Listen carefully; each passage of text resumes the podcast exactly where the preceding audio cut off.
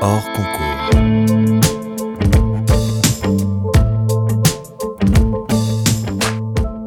Bonjour à tous, bienvenue dans votre podcast hors concours, une petite heure de conversation décontractée pour donner la parole à ceux qui font la ville d'aujourd'hui. Ce programme vous est présenté par Equiton, matériaux de façade développés avec et pour les architectes en partenariat avec le magazine web thema.archi. Je suis David Habitant et je vous présente notre invité. Bonjour Manuel Gautran. Bonjour David Habitant. Diplômé de l'école d'architecture de Montpellier en 1985, vous avez fondé votre agence en 1991, lauréate des albums des jeunes architectes décernés par le ministère de la Culture un an plus tard, ça va vite. Aujourd'hui multi-récompensé notamment par l'European Prize for Architecture et le prix des femmes architectes, vos bâtiments sont connus de tous les Français. Les habitants du Nord, évidemment, ont en tête votre musée d'art moderne à Villeneuve-d'Ascq, votre théâtre à Béthune. Les habitants de Metz connaissent la façade des Galeries Lafayette.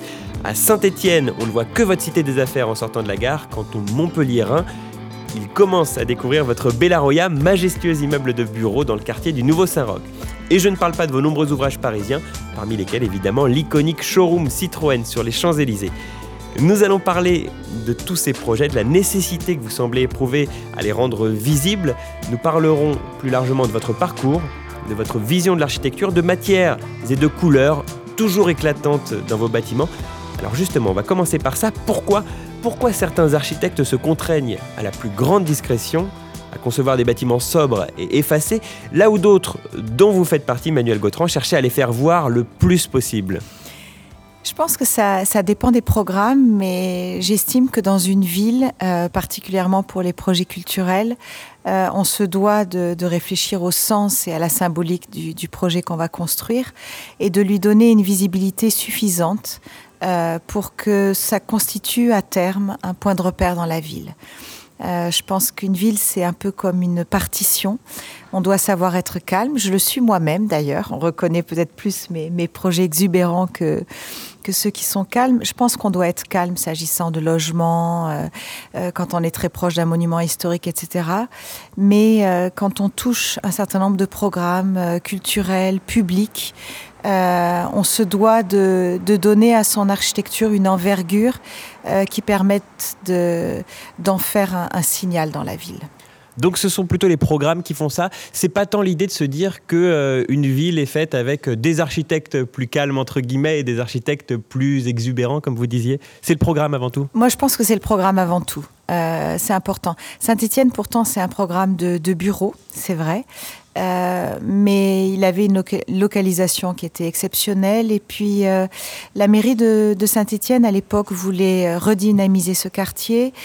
ce projet était donc le, premier qui allait sortir pour la mutation de, de, ce quartier près de la gare.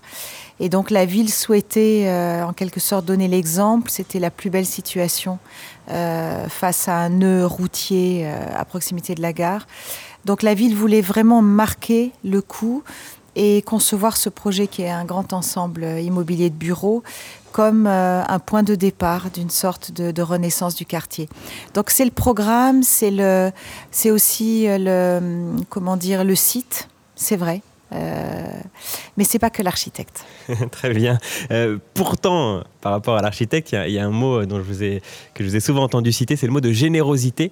Et alors je me demandais, euh, cette générosité qui va très bien, en effet, avec vos bâtiments par leur côté, alors vous disiez le mot exubérant, j'ai envie de dire peut-être expressif au moins.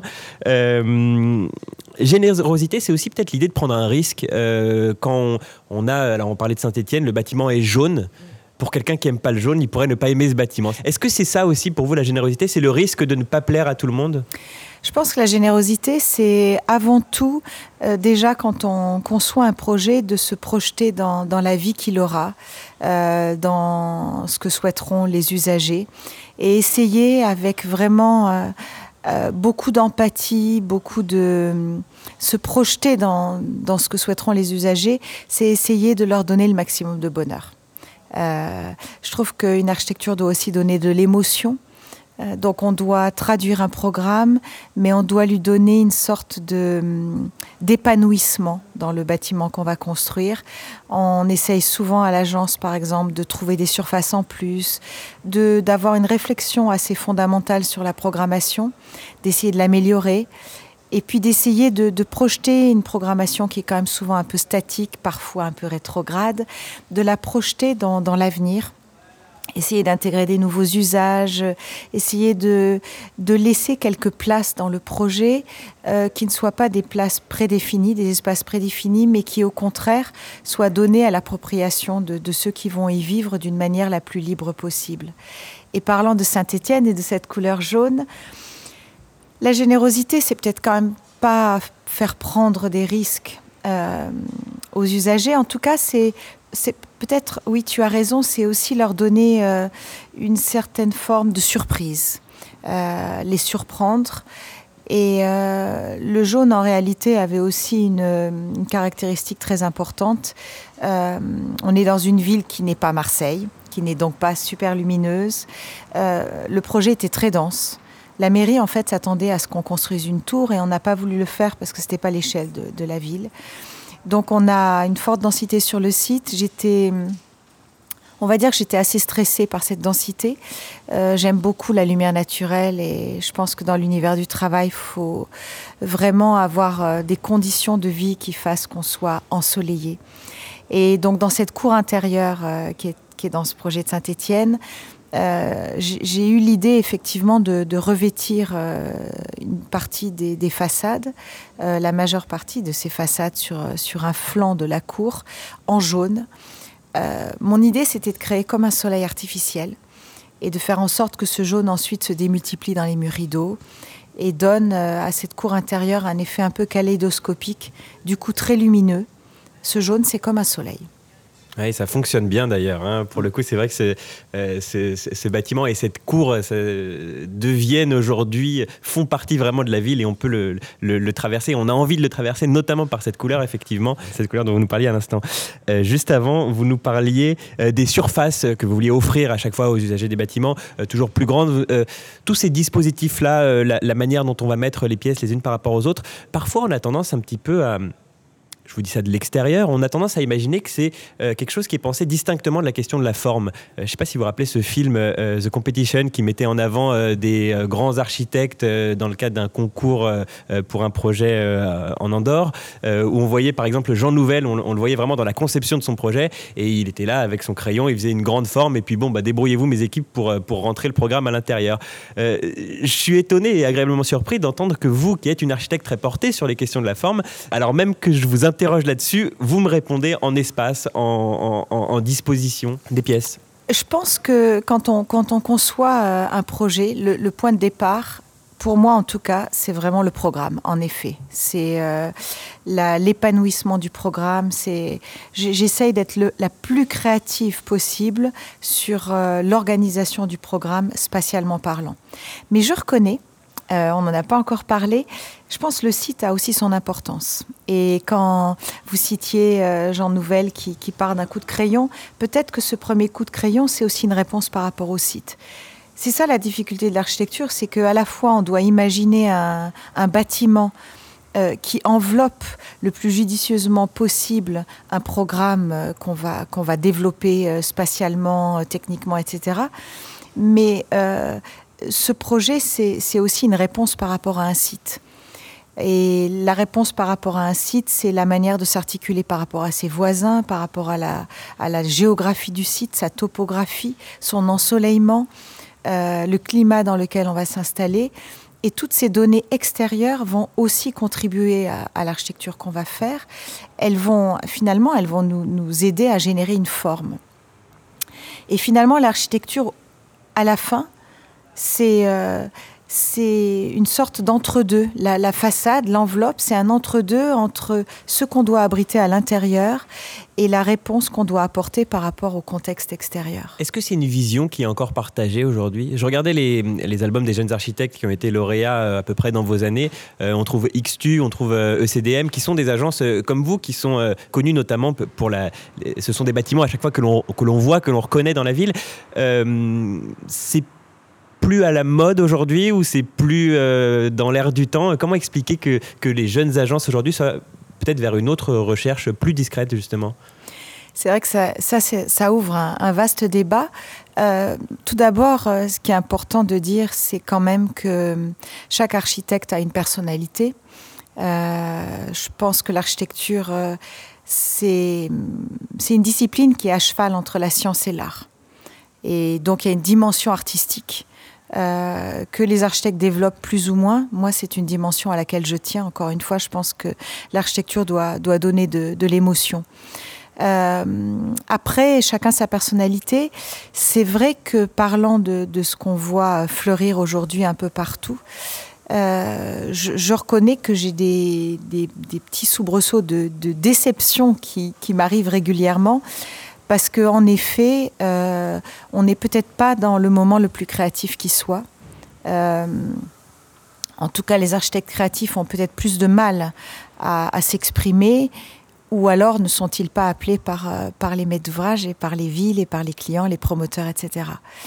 Euh, c'est vrai qu'on vit une époque euh, un petit peu étrange de ce point de vue-là, parce qu'en même temps, je pense qu'il y a beaucoup de projets et, et je reconnais que moi-même, j'ai l'impression qu'il y a une forme d'académisme qui est en train de, revenir, enfin qui, est déjà là, et qui fait que beaucoup, beaucoup de projets se ressemblent les uns les autres. Et ce qui, est, ce qui me fait peur dans, ces ressemblances, c'est que c'est des projets qui, qui peuvent être pourtant à Lille ou à Marseille, qui se ressemblent. C'est des projets de logement ou de bureaux alors que je viens de citer deux villes qui ont des climats, des, morphologies, des histoires complètement différentes, des programmes qui sont complètement différents. Et c'est vrai qu'on retrouve euh, des architectures qui sont très similaires.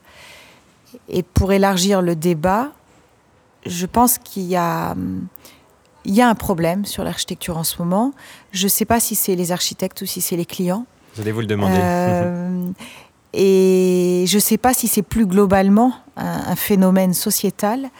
Euh, parce qu'on pourrait se poser la question de, la disparition de l'architecture. Au sens au moins de certaines formes de l'architecture, on va dire, mais qui, peuvent être revendiquées par certains architectes comme euh, euh, étant superflues finalement par rapport à, d'autres questions majeures, par exemple environnementales. Évidemment, les ressources se faisant rares, le, carbone étant cher pour notre société, on essaye de minimiser notre empreinte écologique. Ça ne devrait pas justifier, selon vous Non, ça peut absolument pas justifier. Je n'apprécie pas du tout quand on, quand on oppose l'environnement euh, à une architecture, euh, une architecture d'auteur, qui est une œuvre, avec euh, son dosage d'expressivité. je supporte pas qu'on oppose les deux parce qu'ils ne sont pas opposables. parce que d'abord, une architecture qui, qui, fait trace, qui a du sens, qui restera dans le temps, qui donnera de l'émotion, c'est pas du tout une architecture qui n'est pas environnementale. Elle n'utilise pas du tout plus de matière. Euh, elle n'utilise pas du tout plus de carbone. Non, c'est. Je pense qu'on peut absolument pas opposer les deux. Et d'ailleurs, euh, l'architecture que qu'on fait nous à l'agence, euh, on est plongé dans les questions environnementales depuis très longtemps. J'estime que l'environnement, c'est un enjeu qui, est fondamental mais qui doit justifier qu'on se pose la question de cette empreinte environnementale, non pas avec des recettes euh, toutes faites, euh, non pas seulement avec des chiffres, avec des caractéristiques techniques et avec des certifications, mais on doit se poser beaucoup plus fondamentalement la question de l'environnement dans la forme même qu'on va donner à un bâtiment, euh, dans son orientation par rapport au soleil, dans la manière dont il va, il va se couler sur un site, s'incruster à l'intérieur. Euh, ça, c'est la première dimension environnementale, c'est la volumétrie. Ça se manifeste comment, par exemple, sur certains de vos projets? Je parlais par exemple de Montpellier, euh, qui, vient d'être livré, si je ne dis pas de bêtises. Oui. Euh, enfin, je, pense à celui-là parce que c'est le dernier que j'ai en tête, mais peut-être sur d'autres projets. Sur Montpellier, la, prise en compte environnementale, elle, elle s'est faite dès le début par une architecture qui est extrêmement compacte. À Montpellier, on a un projet d'une compacité vraiment très importante. Euh, on a aussi une orientation, tout simplement. Je parlais de l'ensoleillement et de l'orientation, euh, qui, qui, nous a incité à former une volumétrie en conque. Euh, on, a, on a créé une sorte de, sur la base d'un rez-de-chaussée qui est un peu plat, qui, qui, utilise tout le site, on a créé ensuite une sorte de volumétrie qui vient se replier en trois éléments distincts sur le, sur le site, se replier pour venir euh, s'installer vraiment euh, comme une conque orientée plein sud pour prendre le maximum de soleil. Et euh, le sol de cette conque, c'est une terrasse euh, qu'on a voulu justement, je parlais aussi de générosité tout à l'heure, qu'on a voulu donner à, tous les usagers. En fait, Montpellier, c'est un programme mixte. On a du logement, on a deux hôtels, on a un centre de de conférences, on a un restaurant. On a voulu que l'ensemble de ces programmes euh, soient partagés à un moment donné et qu'il y ait un lieu où tous les habitants de ce bâtiment puissent se retrouver. Donc c'est cette terrasse plein sud, euh, dans une conque d'ailleurs qui les, qui les protège à la fois de, euh, comment dire, enfin qui, qui les met le maximum au soleil, mais qui les protège également du vent, euh, le fameux Mistral dans le sud. Voilà, donc tout ça pour dire que la, la prise en compte environnementale se fait avant tout dans la forme euh, au départ, en tout cas, dans la, dans la compacité qu'on va donner à son bâtiment, dans l'orientation par rapport au soleil et au vent, euh, dans la dans l'écriture dans aussi de, de façade par rapport à la question du climat.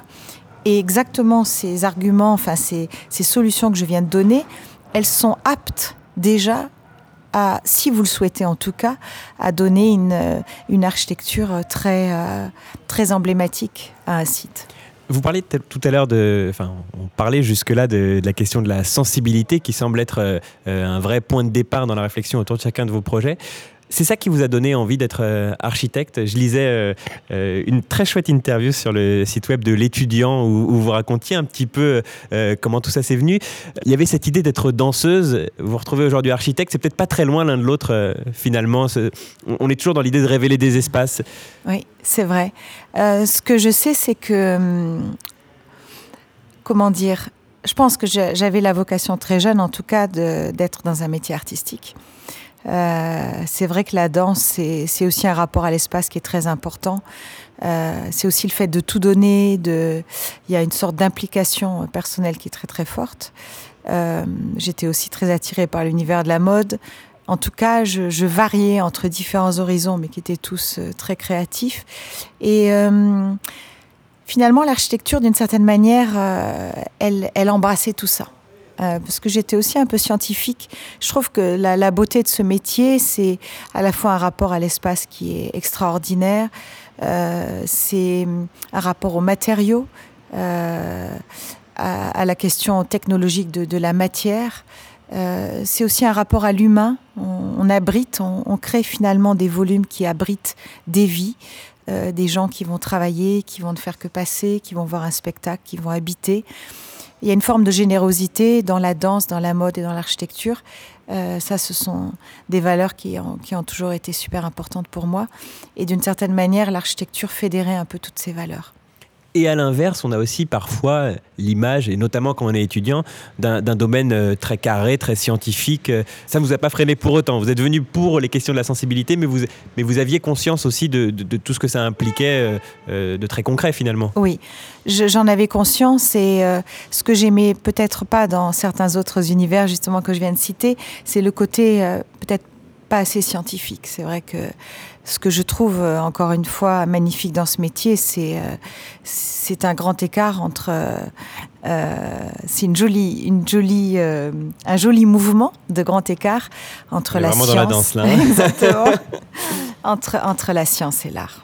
Et il n'y a rien de plus beau, je trouve que la science, elle donne, elle, elle donne une portée à l'art qui, qui est beaucoup plus potentiellement profonde.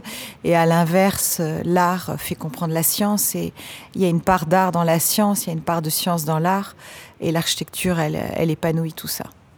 Vous aviez des, références à ce moment-là quand vous avez euh, embrassé comme ça euh, une carrière d'architecte, avant ça des études d'architecture? Vous étiez venu avec certaines images en tête précises ou bien c'est vraiment un domaine qui vous a attiré euh, sans savoir vraiment quelle architecture vous vouliez faire?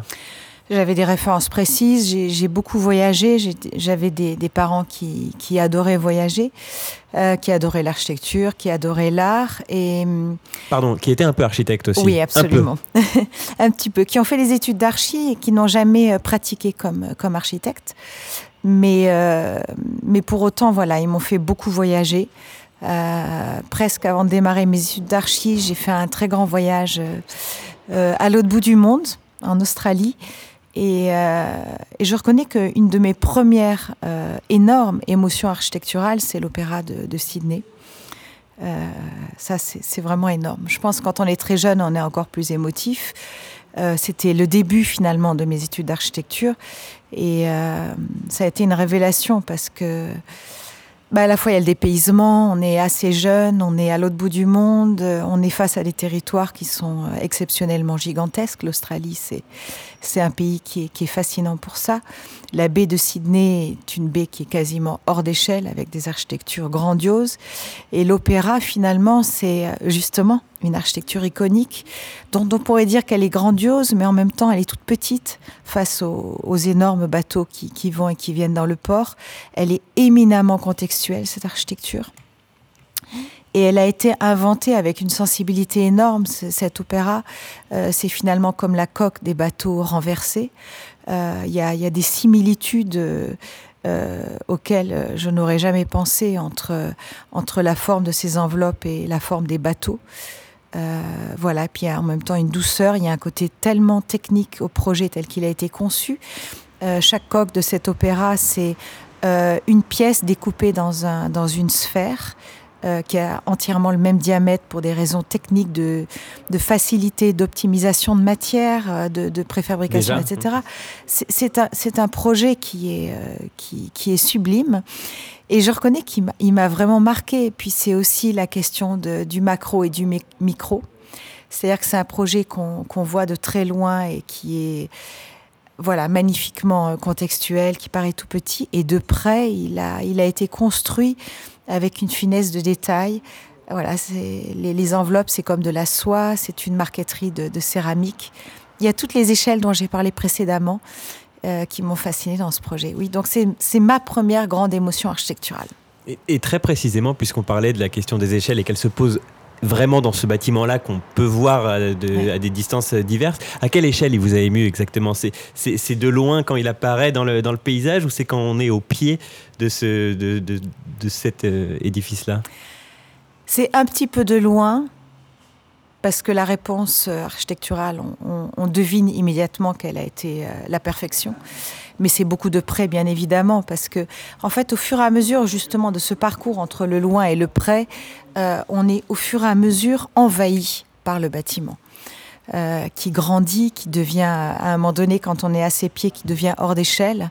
C'est ce parcours qui est, qui est extraordinaire. Et puis ensuite, on le touche et on voit sa justesse et son intelligence aussi et sa finesse de près parce que la céramique est assemblée sous la forme d'une marqueterie qui est tellement inventive. Enfin, tout est beau. C'est aussi cette capacité à travailler toutes les échelles qui est, qui est remarquable. Et quand on dit est-ce que c'est de loin ou de près, justement, je pense que c'est la qualité que doit avoir une architecture, c'est qu'elle doit... Euh, il y a la notion de parcours. Et euh, une architecture qui arrive à être belle de loin et de près, qui, qui se découvre progressivement aussi. Dans le sens que elle, doit être capable de vous apporter des surprises de loin, et puis elle doit continuer à vous raconter d'autres histoires au fur et à mesure que vous approchez. Euh, j'ai eu la chance euh, au début de très vite gagner un théâtre. Vous l'avez cité tout à l'heure, le théâtre de Béthune. Et quand on fait un projet culturel comme ça, on se rend compte que le parcours est très très important. C'est-à-dire la manière dont on découvre le bâtiment au coin d'une rue, euh, dont on s'en approche, comment on y rentre, par quel type de porte, et ensuite quel type de parcours, dans quel espace on se trouve, toutes les séquences spatiales qui vont vous, vous faire progressivement aller vers la salle et découvrir la grande salle de théâtre. Euh, finalement, l'architecture, c'est aussi comme une danse, c'est un parcours où progressivement on doit se faire, euh, euh, on doit apprivoiser, apprivoiser une architecture et, et se faire envahir par une architecture. Vous disiez à l'instant, c'est un parcours, mais vous en avez cité plusieurs, des parcours. Euh, finalement, ce sont plusieurs parcours, euh, chaque, bâtiment. Euh, j'imagine qu'on ne les maîtrise pas tous. Il y en a certains qu'on découvre pendant le chantier, certains qu'on découvre une fois le bâtiment livré, peut-être? Ou alors au contraire, non, vous, savez avant, avant même que le bâtiment naisse, comment on va le découvrir? En tout cas, extérieurement, on est censé le savoir, mais c'est vrai que ce qui est beau dans, l'architecture également, c'est euh, tout le processus de création. C'est-à-dire qu'on conçoit sur papier, on fait des maquettes, on fait des, croquis, euh, des dessins, on fait des détails, on refait des maquettes, on discute beaucoup aussi. L'architecture, ça se raconte, on parle beaucoup.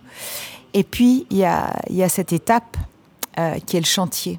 Et c'est vrai que je pense que quand on, a tout dessiné, vous avez raison, on a pas tout anticiper. Par contre, quand, quand, le chantier commence à pousser, là, on se rend compte justement de ce qu'on a dessiné, on en prend la mesure et, euh, et on découvre bien sûr des choses qu'on n'avait pas forcément euh, euh, anticipées ou devinées.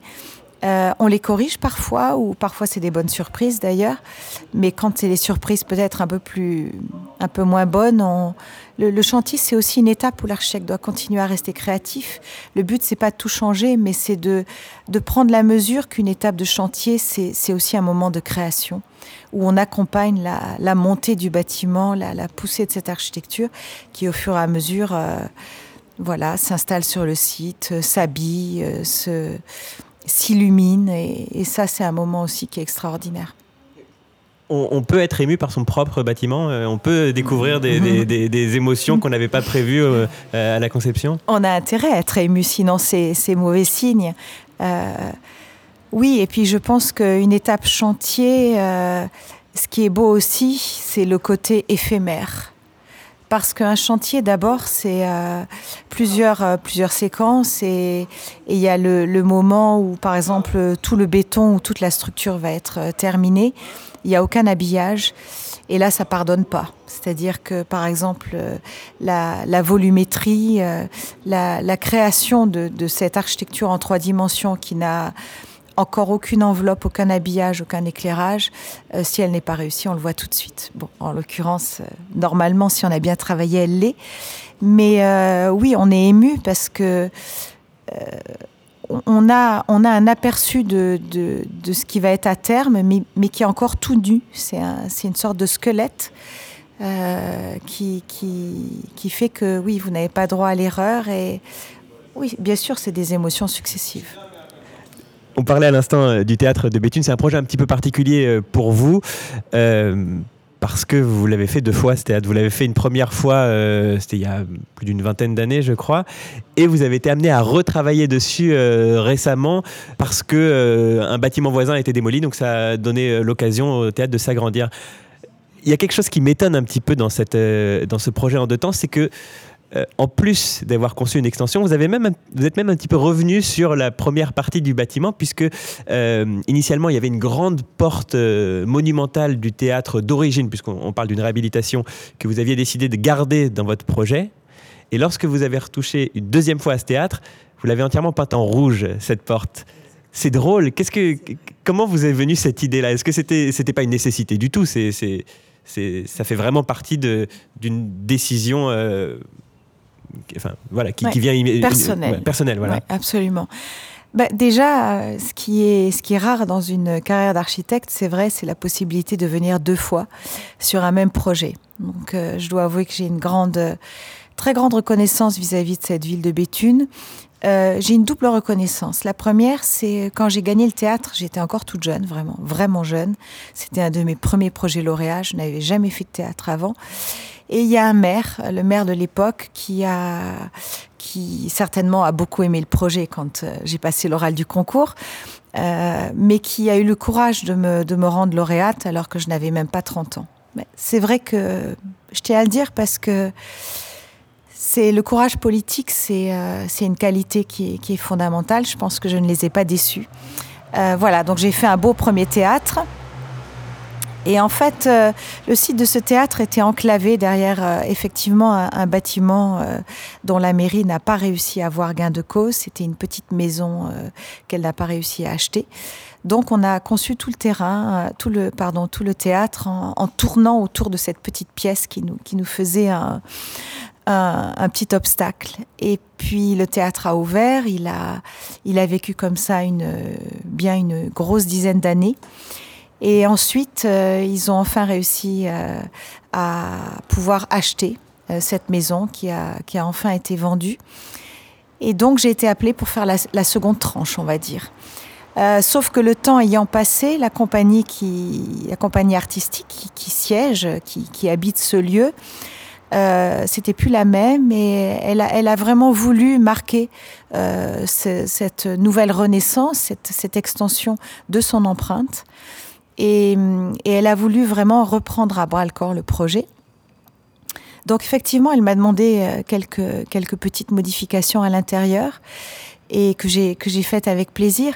De toute manière, c'est c'est facile et difficile pour un architecte de revenir, euh, comment on dit, euh, sur le lieu de son crime.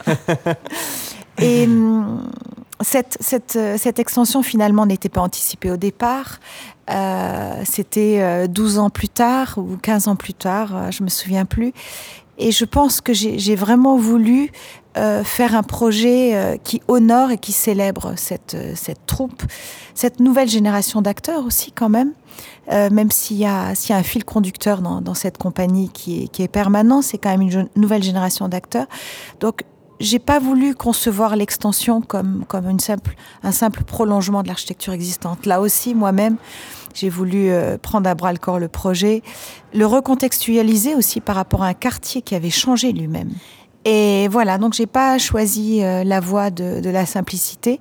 Euh, j'ai vraiment voulu euh, me reposer beaucoup de questions par rapport à l'évolution de la ville de Béthune, l'évolution de son quartier, l'évolution de du théâtre aujourd'hui. Euh, Qu'est-ce que demandent aussi des, des spectateurs et puis euh, et puis aussi euh, prendre la mesure de, de cette nouvelle compagnie. Donc on a effectivement euh, conçu une extension dans un, dans un vocabulaire qui est différent. Euh, on a un existant qui était fortement marqué par cette grande coque en béton laqué pourpre. Et l'extension, c'est un travail de, de, bardage plissé noir. Donc euh, on pourrait dire deux choses qui se parlent pas tellement, sauf qu'elles s'articulent très très bien. Et euh, effectivement, la grande façade du cinéma, euh, qui, oui, pardon, du cinéma d'origine, puisque donc vous faites le voilà, théâtre par-dessus un ancien cinéma. Exactement, c'était la façade du cinéma d'origine. Et à l'origine, euh, dans, dans la fin des années 90, la mairie, à l'époque, voulait que je la garde intacte. Voilà, il y avait une sorte de, de côté très sentimental. Le, cinéma était fermé depuis peu. Ils avaient souhaité que je garde la façade euh, avec ces stucs euh, un peu vert amande décrépits, ce que, ce que j'avais fait. Avec plaisir aussi. C'était un premier collage, en fait. Mais euh, dernièrement, j'ai considéré que il y avait moins besoin d'être sentimental. On tournait une seconde page. Et, donc j'ai eu l'idée effectivement d'envelopper cette, cette façade avec euh, le même, euh, la même laque pourpre que, que la coque euh, du théâtre qui venait se glisser à l'intérieur. Euh, oui, pardon, voilà. parce que je l'ai dit un peu prosaïquement tout à l'heure, vous avez repeint cette façade en rouge, c'est pas ça, c'est beaucoup plus que ça. C'est-à-dire que en lui donnant la couleur et la texture du reste du bâtiment, on a l'impression qu'il qu est comme passé derrière un, un le, euh, je sais pas, un espèce de filtre ou de. Exactement. Euh, voilà, Exactement. C'est euh, c'est comme le, le petit prince avec sa, sa couverture qui, qui enveloppe un éléphant. C'est vrai que ma grande coque rouge qui, qui exprimait de manière flamboyante à l'époque ce nouveau théâtre qui, prenait place à Béthune, ce, grand volume euh, tout rond laqué pourpre, euh, bah, finalement c'est un peu comme si au fur et à mesure il avait avalé euh, la façade de l'ancien cinéma. Ça donnait aussi plus de simplicité et de lisibilité à mon, nouveau collage avec ce petit euh, noir que je viens juxtaposer. Je pense qu'il y, y a, aussi l'envie d'écrire la ville sur la ville. Je, je, je pense qu'une ville, c'est une matière vivante. C'est un organisme vivant Et, c'est important de manière à la fois respectueuse et impertinente euh, de, de prendre appui sur l'ancien, de, de l'écouter, de s'y appuyer, et puis progressivement de, de l'avaler un petit peu et, euh, et de faire en sorte qu'une ville soit même euh, toujours de, de, nous surprendre. Euh, c'est important pour ses habitants. On utilise souvent la métaphore de, la ville palimpseste, du nom de ces parchemins euh, sur lesquels on écrit, on gratte et on réécrit. Euh, là, vraiment, vous l'avez appliqué presque au premier degré, cette idée-là, puisque, en effet, en grattant la façade, on retrouve, le, en, grattant le vernis, on retrouve la façade Exactement. C'est comme une histoire qu'on écrit. Et je voulais, quand j'ai fait cette extension, me dire, c'est à la fois moi qui fais le bâtiment d'origine, et puis me dire, et si c'était pas moi, qu'est-ce que je ferais? Voilà, et donc il y, avait une sorte de, curiosité et de, et de malice dans, ma manière de regarder le bâtiment existant mais une curiosité, une malice euh, plus développée encore si ça, n'avait pas été vous qui, qui, avez fait ce bâtiment initialement. Est-ce que vous vous seriez permis de, repeindre comme ça, euh, euh, d'envelopper la façade si c'était un bâtiment que vous récupériez? J'imagine pas. Peut-être aussi parce que je pense que c'est important quand on fait l'extension d'un bâtiment existant, en tout cas quand il n'est pas trop vieux, de discuter avec l'architecte d'origine. On a, on a un projet par exemple en Suède euh, bon, qui a du mal à sortir parce qu'on l'a gagné depuis cinq ans, mais bon, j'espère qu'on y arrivera. C'est la surélévation d'un très très beau bâtiment d'architecture brutaliste suédoise euh, qui est inscrit d'ailleurs au patrimoine de, la ville et de l'État. Et on le surélève avec euh, une architecture importante quand même et imposante puisqu'elle fait 17 000 mètres carrés. Et mon premier souhait quand j'ai fait le concours, c'est d'aller voir les architectes d'origine. Et je pense que c'est passionnant parce que il, y a, il faut aussi qu'on s'apprivoise mutuellement quand on a euh, des, des, projets de ce type finalement qui sont qui sont des extensions ou des surélévations. C'est important de comprendre au plus profond ce qu'a fait l'architecte d'origine. C'est d'ailleurs aussi ce que j'avais fait avec le, le, projet du LAM euh, à Villeneuve d'Ascq. Roland Simounet n'était plus là, mais j'avais beaucoup euh, discuté, échangé avec euh, sa veuve. Euh, voilà, donc je, pense que c'est important entre confrères aussi d'établir une, une connivence sur, euh, en tout cas, de, bien comprendre l'architecture d'origine, oui, et puis si possible d'établir une connivence qui nous mette respectivement en confiance. Euh, et ça nous donne, nous, quand on arrive dans un second temps, une bien meilleure aisance pour, pour étendre avec, avec intelligence. Alors en attendant que ce projet en Suède euh, voit le jour et qu'on puisse le visiter euh, nous-mêmes, euh, le projet du LAM, donc le, musée d'art moderne de Villeneuve d'Ascq, il existe, donc on peut aller le voir. Alors est-ce que vous pouvez nous raconter là comment vous avez travaillé cette juxtaposition entre votre bâtiment, et c'est notamment une extension si je ne dis pas de bêtises, et le bâtiment initial de Roland Simounet qui n'était pas si vieux que ça d'ailleurs. finalement, vous avez travaillé dessus combien de temps après sa conception? Je dirais quand même, oui, une dizaine d'années. Euh, non, un peu plus, une quinzaine d'années, mais il était inscrit déjà depuis une dizaine d'années. Euh, au patrimoine, au monument historique. En fait, le projet, c'était une restructuration et une extension. Et euh, je vais essayer de, résumer l'histoire, mais elle est, euh, elle est jolie. En fait, au moment du concours, euh, le, justement, les, les, monuments historiques et les, les, les, architectes des bâtiments de France ne voulaient, voulaient bien sûr qu'on fasse la restructuration, c'était le but, mais ils souhaitaient absolument que l'extension se fasse à distance du bâtiment existant, justement parce que le bâtiment était, était inscrit, donc il fallait pas le toucher. Et justement, j'ai beaucoup euh, échangé avec la veuve de Roland Simounet à l'époque. J'ai beaucoup lu aussi. C'est important de lire euh, parce que je pense que l'architecture, elle se vit, mais c'est parfois très intéressant de lire ce que, ce que l'architecte d'origine a écrit sur sa propre œuvre. Et je me suis rendu compte que l'architecture de Roland Simounet, elle est toujours euh, très ancrée dans le site. Euh, que Roland Simounet a toujours souhaité des architectures d'une certaine modestie, vraiment fortement imbriquées au site. Euh, qui se coule dans le site justement avec, euh, avec euh, modestie, avec respect par rapport, euh, par rapport au territoire dans lequel elle s'implante. Et je me suis tellement imprégnée de, de ça que j'ai trouvé d'une certaine manière que construire une extension à distance, c'était une forme finalement de mépris, en tout cas de... voilà, il revendiquait vraiment qu'une architecture doit, doit se mettre au plus près du site presque de manière rustique. la mise à distance, c'était tout le contraire. C'était une forme de détachement, euh, oui, de mépris et de. On, ne s'accroche pas aussi. Donc moi, j'ai voulu.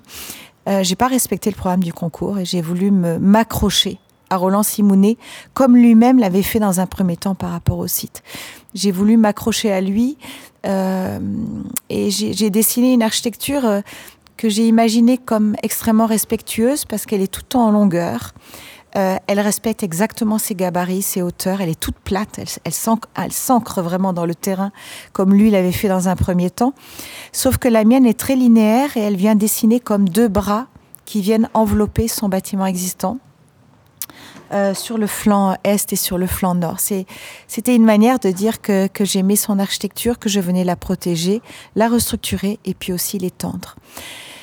Et je dois avouer que j'ai aussi fait ça, je me suis en tout cas permise de faire ça, et c'est ce que je disais tout à l'heure au début de, l'entretien, il y a à la fois le site qui vous dicte quelque chose et l'architecture existante, mais il y a aussi le programme, et je l'ai d'autant plus fait avec, euh, avec passion, j'ai d'autant plus pris cette décision avec passion que le programme, c'était la, la constitution d'une extension pour une très belle collection d'art brut. Euh, on sait aujourd'hui la difficulté de l'art brut à être revendiqué comme une forme d'art. Ce que veut dire une très belle et très rare collection d'art brut, parce que finalement, on n'a pas beaucoup de musées qui, euh, qui l'exposent comme ça. Tout à fait, il n'y a que deux musées euh, en Europe, euh, celui du LAM, en tout cas de ce que j'en savais, et un très beau musée aussi à Lausanne. Donc c'est des collections rares. Et la curatrice à l'époque était exceptionnelle, elle voulait faire fusionner les trois collections, puisque le bâtiment existant euh, enveloppe une collection d'art moderne et d'art contemporain.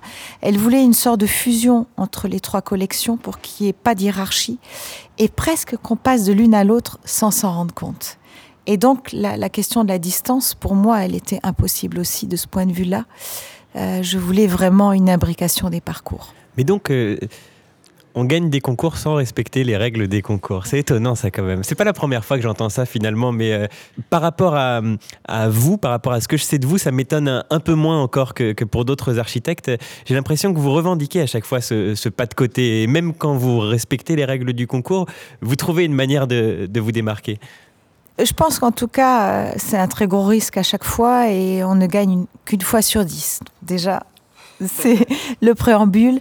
Euh, donc ça veut dire que oui, il faut vraiment être sûr de soi, vraiment être passionné et puis euh, le faire avec une certaine liberté, c'est-à-dire on gagne ou on gagne pas.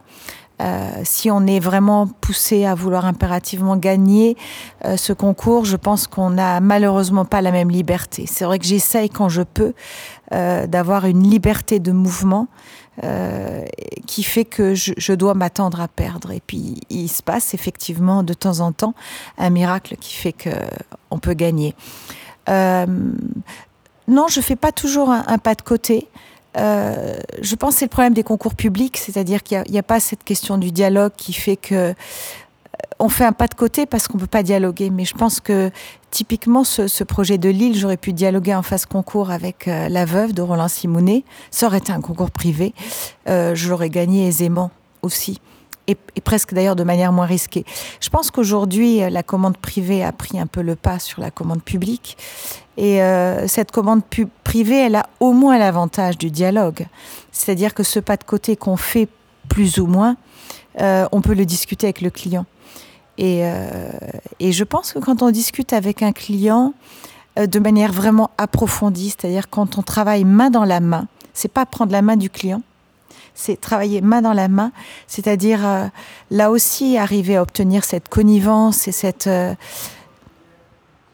cette familiarité, disons cette aisance mutuelle, quand on arrive à la, fabriquer, à se mettre l'un l'autre en confiance, euh, on parle même plus de pas de côté d'ailleurs, on peut faire une architecture beaucoup plus ambitieuse euh, parce que il y a cette question du dialogue qui est fondamentale avec la personne pour qui on construit. Et, alors justement sur cette question du concours public, de la commande privée, euh, qu'est-ce qu'il en est aujourd'hui dans votre agence? On vous a connu euh, finalement aussi bien pour des projets euh, qui, euh, sont faits par des concours que pour des projets privés privé, euh, on a l'impression, comme ça, de, la vision que j'en ai, euh, euh, qu'il n'y a, pas de, dogme dans votre agence, c'est moitié public, moitié privé. Qu'est-ce qu'il en est réellement et aujourd'hui particulièrement? Non, j'ai aucun dogme. dogme. En fait, euh, moi, ce qui m'intéresse, c'est la qualité du programme. Euh, trois choses la qualité du programme, la beauté du site, et puis euh, l'envie du client d'architecture.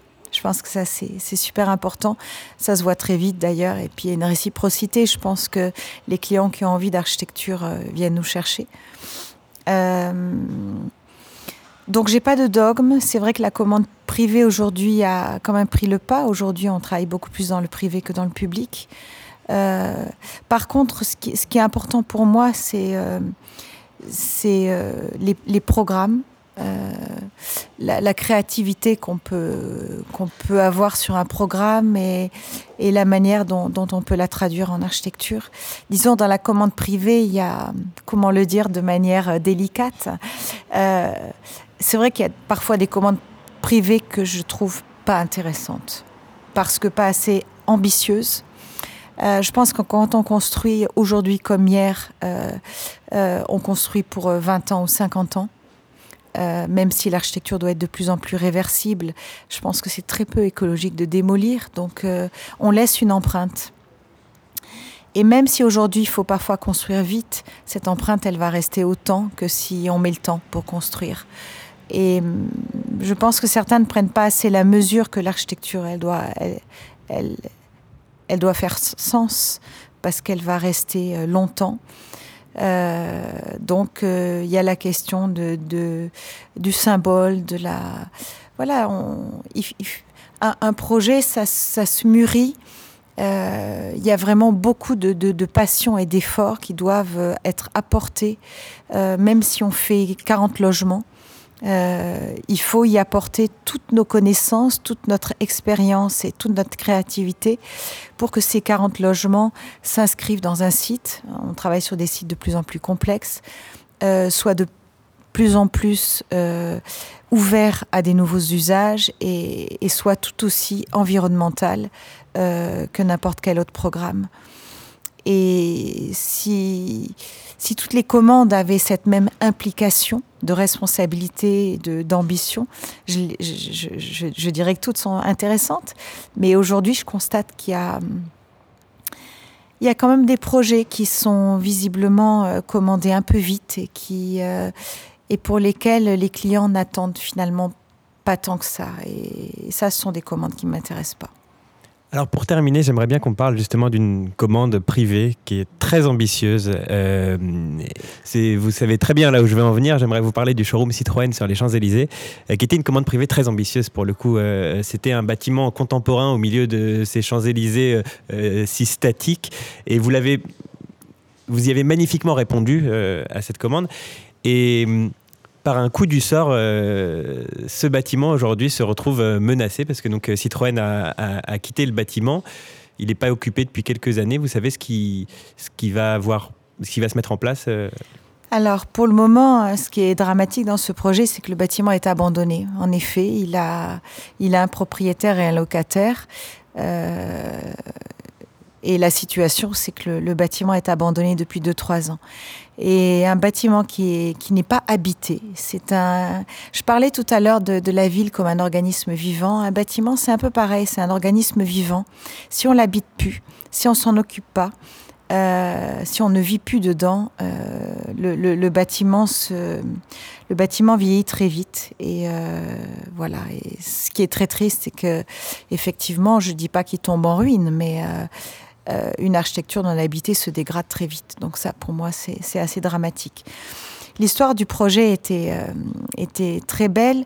Euh, ce qui est... Enfin, ce qu'il faut quand même rappeler, c'est que le concours, quand il a été lancé par Peugeot Citroën, l'objectif du concours était de créer un musée pour la marque Citroën. Donc l'objectif, c'était à la fois de créer ce musée pour la marque Citroën, mais ce qui était noté dans le programme et qui était fondamental pour le, président du groupe, euh, c'était de, concevoir une architecture qui puisse exprimer la marque euh, avant même qu'à l'intérieur on expose des voitures. Donc euh, ça n'était pas que le contenu qui devait exprimer euh, l'univers de, cette marque mythique, mais c'était également le contenant, l'enveloppe, l'architecture, euh, le message qu'elle devait adresser sur, euh, sur les Champs-Élysées. Et si je puis me permettre, pardon, mais là où toute une génération d'architectes, peut-être 20 ans plus tôt, pouvait de manière un peu ironique représenter des, enfin, faire ce lien contenu-contenant, on connaît par exemple ce, vendeur de poulet qui a un grand bâtiment en forme de poulet, etc. Vous avez réussi à trouver une réponse un peu contemporaine à, ces enjeux-là en offrant par ce pliage de, la façade une manière euh, très fine euh, et très abstraite de représenter explicitement la marque euh, Citroën en effet. Donc en ce, en ce sens, ce bâtiment était effectivement particulièrement adapté à son usage. Est-ce que c'est ça qui, qui, le met en péril aujourd'hui? Non, c'est pas ça du tout qui le met en péril. En fait, effectivement, l'objectif pour l'enveloppe, en tout cas, c'était d'exprimer la marque de la manière la plus subtile possible. Aujourd'hui, euh, quelqu'un qui passe à partir du moment où il n'y a plus de voiture à l'intérieur, je ne suis pas sûre qu'il devine que c'est un bâtiment Citroën, en réalité. Donc j'ai essayé de concevoir à minima l'enveloppe comme à la fois quelque chose qui exprime la marque pour ceux qui en ont envie et surtout euh, parce qu'il y a, y a cet écho qui, qui, qui se faisait à l'intérieur euh, dans la mesure où il y avait toutes les voitures qui sont, qui sont suspendues, euh, qui sont fixées sur les tournettes. Mais en réalité, quand il n'y a plus de voiture, l'enveloppe redevient une enveloppe de verre. Euh, qui répondait à d'autres enjeux, euh, à l'enjeu des Champs-Élysées. Les Champs-Élysées, c'est quoi? C'est une vitrine mondiale. Euh, donc on pourrait très bien avoir un autre contenu que Citroën à l'intérieur de, cette enveloppe. C'est avant tout une enveloppe vitrée qui, raconte une, vitrine magnifique, scénographiée, qui s'ouvre à la vue aux passants, qui, qui peut être possiblement illuminée le soir et, et qui pourrait donc attirer n'importe quelle marque. La forme courbe euh, de cette enveloppe, elle était là pour répondre au gabarit d'une manière assez euh, pragmatique. On connaît le prix euh, du mètre carré sur les champs. Au moins, on l'imagine. voilà. Et du coup, on en devine le prix du mètre cube sur les champs. Et donc, l'idée de cette enveloppe, c'était un peu l'idée de, de, remplir le gabarit possible de la manière la plus fluide mais la plus efficace possible. Voilà, donc le, gabarit euh, du plan local d'urbanisme, le gabarit des droits des vues qu'on a à l'intérieur de l'îlot. Euh, l'idée, c'était tout simplement de ne perdre aucun centimètre cube et de faire une enveloppe qui, qui puisse offrir le maximum de mètres carrés et de mètres cubes, d'autant que le, site est petit. Et donc, j'anticipais le fait que, quel que soit l'usage, il aurait besoin d'un maximum de surface et de volume. Donc, finalement, le projet en tout cas, dans l'enveloppe, il a une certaine flexibilité. Après, à l'intérieur, on a des tournettes qui ne sont pas euh, véritablement euh, adaptées à tous les usages. Les tournettes qui étaient euh, un endroit où on posait les voitures pour les faire tourner. Voilà, ce sont des, plateformes circulaires qui font 6 mètres de diamètre et sur lesquelles on posait les voitures. Mais en même temps, dès que j'ai fait le projet, je me souviens d'un des premiers croquis que j'ai fait à l'époque. Je, m'imaginais, parce que je, savais bien la valeur des champs, je m'imaginais une scénographie sur ces tournettes. Euh, et je m'imaginais une sorte de, grande sculpture qui venait les, envelopper. Euh, je m'imaginais des mannequins par-dessus. En fait, je, voulais qu'à la fois ce soit un musée automobile, mais je suis pas, je suis pas super fan de voitures. je n'ai pas 15 voitures dans mon garage et je n'ai pas de garage. Donc, euh, j'avais envie de, mélanger à l'image d'un concept store de, me dire que le musée demain, euh, c'est un musée uniquement de voitures peut avoir un côté très ennuyeux. Et je voulais euh, bah, potentiellement que ce musée puisse s'effacer un jour au profit euh, d'un magnifique défilé de mode, d'une, d'une, d'une installation artistique. j'ai beaucoup anticipé la, la possibilité d'artistes de venir s'approprier l'intérieur du bâtiment. En fait, en clair, je trouve que les, les tournettes étaient et sont toujours un moyen d'expression et de et de showcasing. C'est une manière de... C'est une vitrine, c'est comme une étagère géante sur laquelle on peut mettre des voitures, mais on pourrait mettre des mannequins, on pourrait mettre euh, une œuvre d'art, on, pourrait euh, faire une fête. Euh, donc quelque part, le, bâtiment, il est à la fois, il était musée automobile, mais demain, il pourrait être, il pourrait être un lieu dédié à la mode, il pourrait être un lieu d'exposition, etc. Donc c'est pas ça qui, bloque aujourd'hui, c'est quoi? C'est des questions purement d'entreprise de, euh, qui, Le, Ce qui, bloque aujourd'hui, euh, c'est typiquement euh, l'expression et la, traduction d'un monde qui est devenu uniquement financier. et qui fait qu'à un moment donné, il y a un grain de sable qui a bloqué, il y a des enjeux financiers, voilà, que je ne peux pas dévoiler, mais qui font que finalement, en tout cas, en tout cas, la conclusion, c'est que l'enjeu financier est plus important que euh, l'architecture. Et l'enjeu financier aura la peau de l'architecture parce qu'encore une fois, un bâtiment qui reste vide un certain nombre d'années, il y a aussi un autre phénomène qui se passe, c'est que il y a la question de l'architecture qui se dégrade et puis il y a la mémoire. Vous tous, vous commencez à avoir vu ce bâtiment abandonné. C'est très mauvais pour notre mémoire. C'est d'ailleurs aussi très mauvais pour sa valeur marchande. Il y, a, un effet collatéral qui va aussi euh, arriver à un moment donné. Euh, voilà, et on en est aujourd'hui dans, ce point de blocage financier euh, qui fait que eh ben, l'architecture du bâtiment, c'est un peu le, danger, pardon, le, le dommage collatéral de tout ça. Vous, pensez qu'il est menacé aujourd'hui ce bâtiment? Est-ce que c'est possible que demain on construise autre chose à la place? Je ne sais pas. Je ne sais pas répondre. Euh, à un moment donné, la, la, finance fait que ça nous dépasse tous.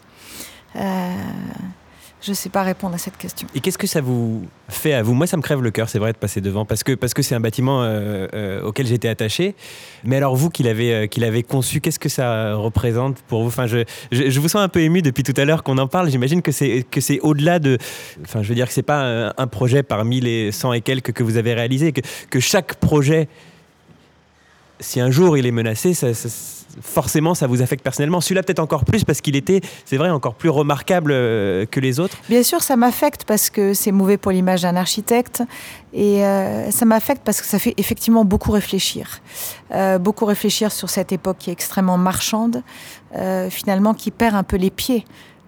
parce que abandonner un bâtiment qui vieillit, c'est d'une certaine manière perdre un peu les pieds. C'est donner, enfin, donner tellement de confiance à l'argent qu'on en oublie euh, d'autres valeurs. Euh, la valeur d'une avenue qui forcément n'est pas embellie par, un bâtiment qui est abandonné. On, voilà, on a l'impression de perdre un peu les pédales. Euh, ce qui m'affecte aussi plus profondément, c'est justement, j'en reviens à une question que j'évoquais tout à l'heure, la question de l'architecture. pour que l'architecture soit, soit autant finalement oubliée, dans, tout ça, dans, toutes ces questions financières, euh, ça pose la question de, sa valeur. Euh, est-ce que, l'architecture ne, va pas, disparaître? Et puis, oui, euh, en tout cas, on, se rend compte que, l'argent est plus important que tout, et puis les questions juridico-financières, et que finalement, l'architecte, dans tout ça, il, il, est que bien peu de choses. Et alors, un dernier point toujours sur cette question-là, parce que vous m'avez parlé de toutes les déceptions que ça vous causait. Euh, j'imagine qu'il y en a encore une, alors je ne sais pas si c'est par pudeur euh, que, vous ne l'évoquez pas, mais, avec tout ce que vous mettez dans chacun de vos bâtiments, vous nous parlez depuis tout à l'heure de la question de la sensibilité, vous vous, investissez, c'est vous-même qu'on retrouve dans chacun des bâtiments que vous avez conçus.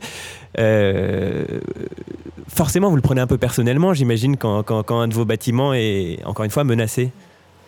je ne sais pas si on le prend personnellement disons, on en subit des conséquences personnelles, ça c'est clair, parce que, encore une fois, je pense que euh, j'ai tellement de messages euh, de, tous azimuts qui viennent des fois de, de, personnes qui sont à l'étranger, qui viennent, qui comprennent pas pourquoi il est fermé, etc. Donc, euh, effectivement, j'ai beaucoup, beaucoup, beaucoup de messages. J'ai dû passer par un moment euh, douloureux parce que au début, en fait, on, ne comprend pas ce qui se passe. On a du mal à, comprendre les, rouages qui, ont amené à ce blocage-là. Aujourd'hui, je les comprends, je les analyse froidement. Encore une fois, c'est les conséquences de cette époque euh, extrêmement euh, financière et qui est voilà et qui, qui c'est les c'est tous les dommages collatéraux de, cette période marchande. Euh, ben, en même temps, j'ai réussi maintenant à, passer ce premier choc. Quand on comprend les choses, euh, on, les, accepte plus. Et puis, je dois dire que j'ai tous ces messages de, de, partout qui sont à chaque fois des petits mots réconfortants. Euh, qui montrent que finalement ce bâtiment n'a été oublié pour personne. chacun se souvient ce qu'il a été. Et euh, oui, et donc j'ai un réconfort. Je, sens que j'ai beaucoup de soutien, on va dire, euh, partout euh, dans le monde sur, sur ce bâtiment, y compris d'éditeurs étrangers, de confrères étrangers. Enfin, c'est vraiment tous azimuts. Et finalement, je pense que ça, ça m'est cher et ça m'aide à, à patienter, on va dire. Et j'espère un jour pouvoir, comme je l'ai fait pour le théâtre de Béthune, pouvoir me remettre sur ce bâtiment pour, euh, lui redonner vie. Pour le moment, on va dire qu'il est dans le coma. Euh, et j'espère un jour pouvoir, euh, avec ce propriétaire, le rebrancher et lui redonner vie.